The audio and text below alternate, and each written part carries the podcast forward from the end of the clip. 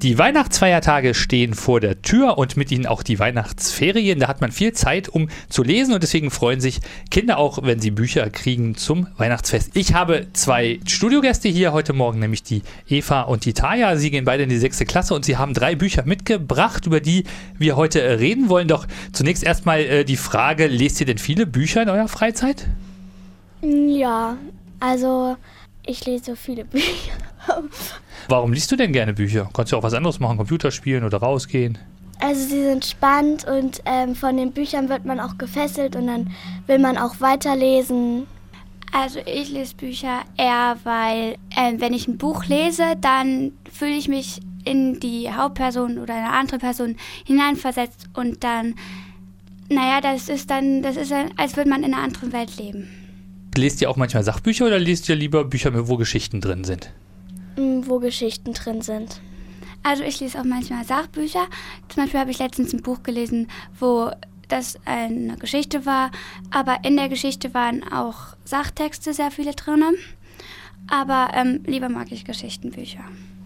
Jetzt habt ihr heute drei Bücher mitgebracht, die sind alle drei wahnsinnig dick. Ich weiß gar nicht, wann ich das letzte Mal so ein dickes Buch gelesen habe. Jetzt heißt es ja manchmal, ach, die Kinder von heute, die lesen gar nicht mehr so gerne, die gucken nur noch vom Fernsehen oder sitzen vorm Computer rum. Wie ist denn das bei euch in der Klasse? Lesen da viele Kinder so dicke Bücher oder seid ihr da ziemlich alleine mit?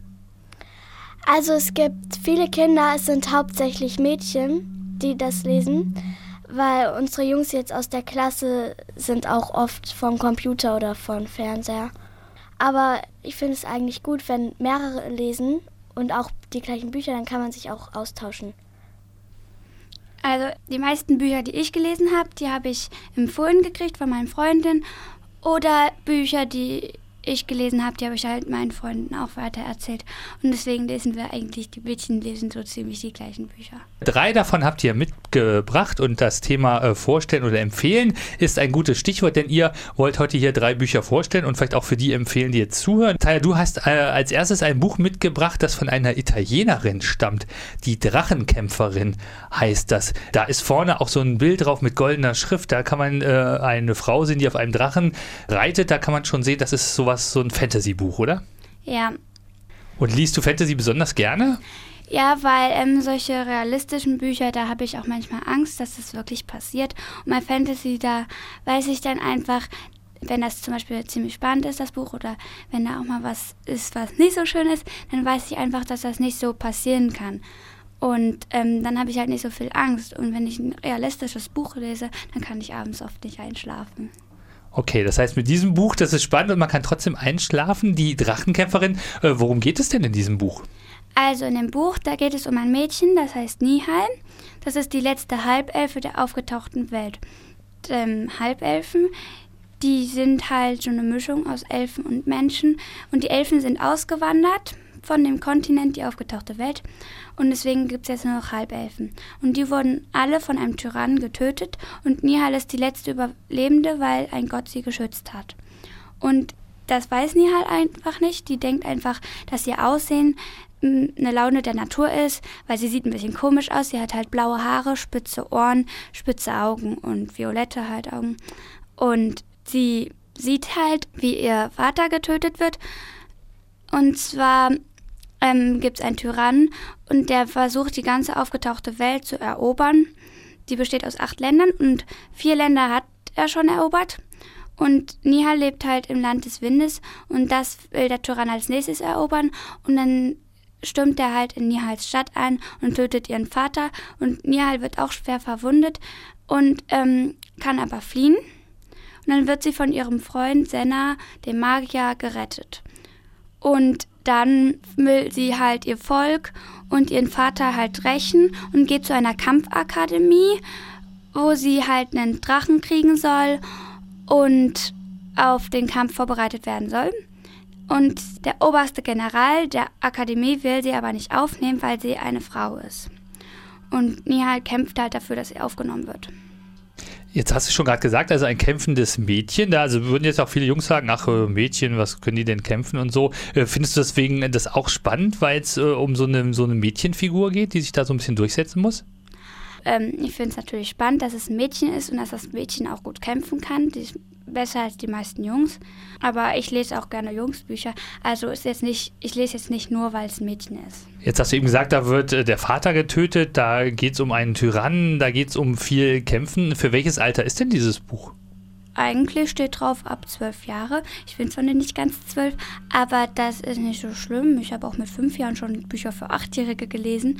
Und wenn meine Eltern das erlauben, dann lese ich gerne solche Bücher für Größere. Und eigentlich dürfen das auch alle anderen in der Klasse lesen. Also ist nicht so schlimm. Das heißt, ihr seid alle so elf, zwölf. Für dieses Alter ist dieses Buch geeignet. Die Drachenkämpferin. Äh, sagst du nochmal, wie die Autorin heißt? Die Autorin heißt Licia Troisi. Jetzt hast du gesagt, das ist nur der erste Teil einer äh, ganzen Reihe. Da gibt es also noch mehr Bücher von. Also es gibt eine Trilogie von der Drachenkämpferin. Und als Licio Troisi die fertig geschrieben hatte, innerhalb von zwei Jahren hat sie die geschrieben. Und als sie die fertig geschrieben hatte, dann hat sie halt sozusagen noch welche drangehangen. Aber es blieb trotzdem eine Trilogie. Es ging halt, geht halt um das gleiche Land, nur um andere Figuren. Das heißt, es gibt drei Bücher, die zur Reihe der Drachenkämpferinnen gehören und dann gibt es noch weitere Bücher. Ja. Okay, jetzt hast du gesagt, du würdest auch gerne ein kleines Stück aus dem Buch vorlesen, damit man mal so ein bisschen hört, wie ist die Sprache, wie hört sich das an, worum geht es da? Mhm. Vielleicht gibst du uns mal eine kleine Kostprobe des Buches. Okay. Also Nihal, die will gerade in die Akademie aufgenommen werden und der oberste General will das halt nicht. Neha ließ sich nicht einschüchtern. Ihr Ziel war einfach zu wichtig, als dass sie sich solch einem aufgeblasenen General hätte erlauben können, sich ihr in den Weg zu stellen. Sie blickte ihm in die Augen und erwiderte mit sicherer Stimme Ich bin kein Kind, sondern ein Krieger und verlange auf die Probe gestellt zu werden. Oder ist das hier üblich, dass man Bewerbern die Gelegenheit verweigert, zu zeigen, was sie können? Raven, das ist der oberste General, wandte sich ab und machte Anstalten, den Raum zu verlassen. Nihal erhob ihre Stimme. Ich bin eine Halbelfe, die letzte Überlebende meines Volkes. Ich bin hier, um zu kämpfen und meinen Stamm zu rächen. Diese Chance könnt ihr mir nicht verwehren. Raven drehte sich noch einmal zu ihr um und funkelte sie böse an. Es interessiert mich nicht, wer du bist und woher du kommst. Unter den Rittern des Drachenordens gibt es keine Frauen. Ende der Unterredung. Der General hatte die Tür noch nicht erreicht, als Nihals letzte Worte durch den Saal halten. Ich werde diesen Raum nicht eher verlassen, als bis ihr euch ein Bild von meinem Können gemacht habt. Das schwöre ich. Wie das Buch ausgeht, die Drachenkämpferin von Licia Troisi, äh, das werden wir hier an dieser Stelle natürlich nicht verraten, denn wir wollen ja nicht die ganze Spannung äh, wegnehmen. Wir haben gehört, es geht um eine Fantasy-Welt, es geht um eine Halbelfe, es geht um Rache, es äh, geht um Kämpfen, es geht um Drachen. Also die ganze Fantasy-Welt ist vertreten. Eva, du hast auch ein Buch mitgebracht. Ist das auch ein Fantasy-Buch? Naja, es ist auch eher realistisch. Aber naja, in diesem Buch geht es halt darum, um ein Mädchen und ihrem Vater. Mo heißt der und das Mädchen heißt Maggie. Vielleicht sag mal noch kurz, welches Buch du überhaupt dabei hast. Tintenherz. Ja, also Maggie und ihr Vater Mo. Mo liest Maggies Mutter Tintenherz vor. Und dann kommen Böse Gestalten, Capricorn und sein Diener Buster und Staubfinger kommen aus dem Buch herausgelesen und seine Frau, also Maggies Mutter, muss dann in das Buch hinein. Also es ist auch ähm, wie Fantasie, weil man kann ja nicht wirklich jemanden aus einem Buch herauslesen oder reinlesen. Und als Maggie zwölf Jahre alt war, kommt dann Staubfinger und sagt Mo, dass sie zu Tante Elinor müssen, weil sie hat noch ein Exemplar von Tintenherz, weil Capricorn will Tintenherz haben und Mo, der auch Zauberzunge genannt wird, weil er eben was heraus und reinlesen kann, will er ihn fangen und er soll vorlesen, sodass ähm, noch mehr böse Gestalten herauskommen und mit auf Capricorns Seite sind. Und bei Elinor will er halt, dass sie aufs Buch aufpasst und dann sind sie aber auch von Capricorn gefangen genommen. Und ja, dann geht es halt auch darum, dass sie dann immer bei Capricorn gefangen sind und rufen die Polizei und die unternimmt nichts und ja. Es geht also um ein Buch im Buch, kann man sagen. Das Buch spielt im Buch selber eine Rolle. Würdet ihr das euch auch manchmal wünschen, dass man in so ein Buch einfach so eintauchen könnte? Ja. Ja, ich auch, weil wie gesagt, also wenn ich lese, dann fühle ich mich ja reinversetzt, aber sobald dann jemand zum Abendessen ruft, bin ich wieder draußen. Und manchmal wünsche ich mir einfach, dass ich einfach die ganze Zeit im Buch bleiben kann. Jetzt ist das äh, Buch schon relativ äh, bekannt. Viele Kinder haben das schon gelesen. Äh, ist das auch eher ein Mädchenbuch? Also ich finde, es können Mädchen wie Jungs lesen. Es geht ja auch um Capricorn den Bösen und Hattest du da manchmal Angst, weil du ja auch gesagt hast, da kamen so ein paar finstere Gestalten aus dem Buch heraus? Ja, also ein paar Stellen im Buch waren schon ein bisschen gruselig oder halt sehr, sehr spannend, aber es ist eigentlich total schön. Was hat dir denn an dem Buch am besten gefallen? Dass Mo, der auch Zauberzunge genannt wird, halt Gestalten aus dem Buch, aus dieser Geschichte herauslesen kann und auch dass dadurch, was vielleicht auch nicht gewollt ist, ähm, wieder hereingelesen wird. Jetzt ist das in dem Buch ja ein Zauberer, aber würdet ihr sagen, auch in der Realität gibt es Bücher, die die Welt verändern? Ja. Ja, finde ich auch. Warum? Wie machen Bücher das? Mm, naja, wer in der Geschichte, wenn es da um was geht, wo, wo es vielleicht auch bei einer schlimmen Sache einen Ausweg gibt und dass da auch die anderen Leute auch Mut bekommen. Das heißt, Bücher können Mut machen? Ja. Aber es gibt auch Bücher, die die Welt verändern, die sind nicht zum Mutmachender, sondern zum Beispiel ähm, Shakespeare zum Beispiel, der hat auch die Welt verändert, weil noch heute wird sehr viel von ihm zitiert und so und das war bei den meisten alten Büchern nicht so. Und das ist aber nicht so ein Mutmachbuch, es ist eher eine andere Art von Buch. Was glaubt ihr denn bei euren Büchern? Sind das jetzt Bücher, die man dieses Jahr liest und in zehn Jahren kennt die niemand mehr? Oder könntet ihr euch vorstellen, dass das auch Bücher sind, die in zehn Jahren auch noch Kinder lesen? Also ich werde es jeden Fall, wenn ich mal Kinder habe, würde ich das auf jeden Fall meinen Kindern weitergeben, dass die das unbedingt mal lesen sollen. Würde ich auch so machen. Das heißt, zwei Bücher haben wir bisher gehört, die äh, schön sind, die spannend sind. Äh, wir haben geredet über Cornelia Funke Tintenherz. Da gibt es ja auch schon mehrere Bände von, oder? Es ist also eine Trilogie. Der erste Band Tintenherz, dann gibt es Tintenblut und Tintentod. Das heißt, wir haben zwei äh, Trilogien vorgestellt, nämlich die Drachenkämpferin von Licia Troisi und Cornelia Funkes Tintenherz. Taya, du hast jetzt noch ein drittes Buch dabei, das heißt Skogland. Äh, gibt es dieses Land denn? Nein, das gibt es nicht wirklich, aber sonst ist das Buch ziemlich realistisch. Das heißt, ein eher realistisches Buch, nicht so viel Fantasy, keine Drachen, keine Elfen? Ja, und deswegen mag ich das auch nicht so gerne, aber also ich hatte davon auch Albträume gekriegt, aber ich finde es trotzdem schön, weil die Geschichte ist einfach schön.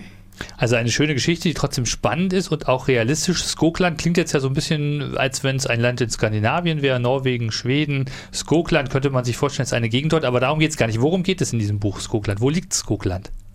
Also Skogland, das liegt schon im Norden, und zwar in der Nähe von ähm, Deutschland auch in dem Buch.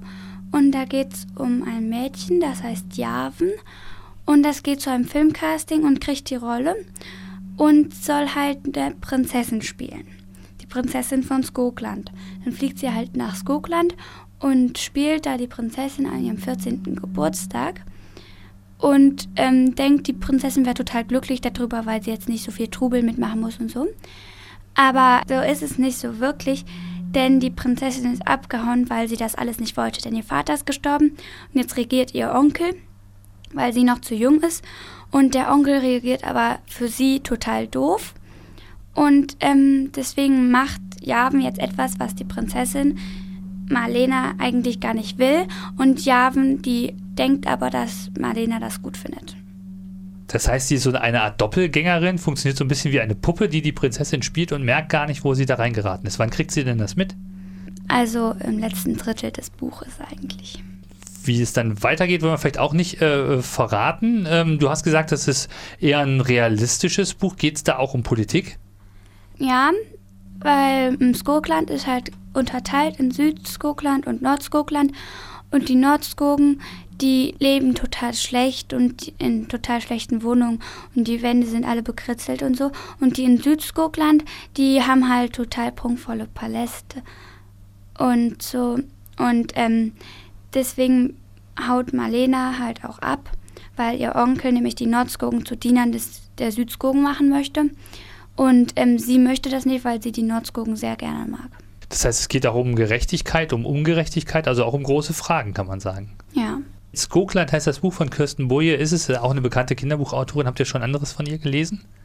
Ja, ich habe zum Beispiel Nieder mit dem Gurkenkönig oder so ähnlich gelesen. Und ich habe ähm, gelesen Verflixt ein Nix. Gut, dann danke ich euch erstmal ganz herzlich dafür, dass ihr heute Morgen hierher gekommen seid. Wie gesagt, wir haben drei Bücher vorgestellt. Ich werde sie gleich nochmal genau nennen. Das erste Buch, über das wir geredet haben, war Die Drachenkämpferin im Land des Windes von Licia Truisi. Ein Buch, das zu einer Trilogie gehört. Ab zwölf Jahre hast du gesagt, Taya. Das zweite Buch kann man schon sagen, ein moderner Kinderbuchklassiker. Cornelia Funkes Tintenherz, der erste Teil einer Trilogie. Und das letzte Buch von Kirsten Boje, Skokland. Äh, was würdest du sagen, ab wie vielen Jahren kann man das lesen?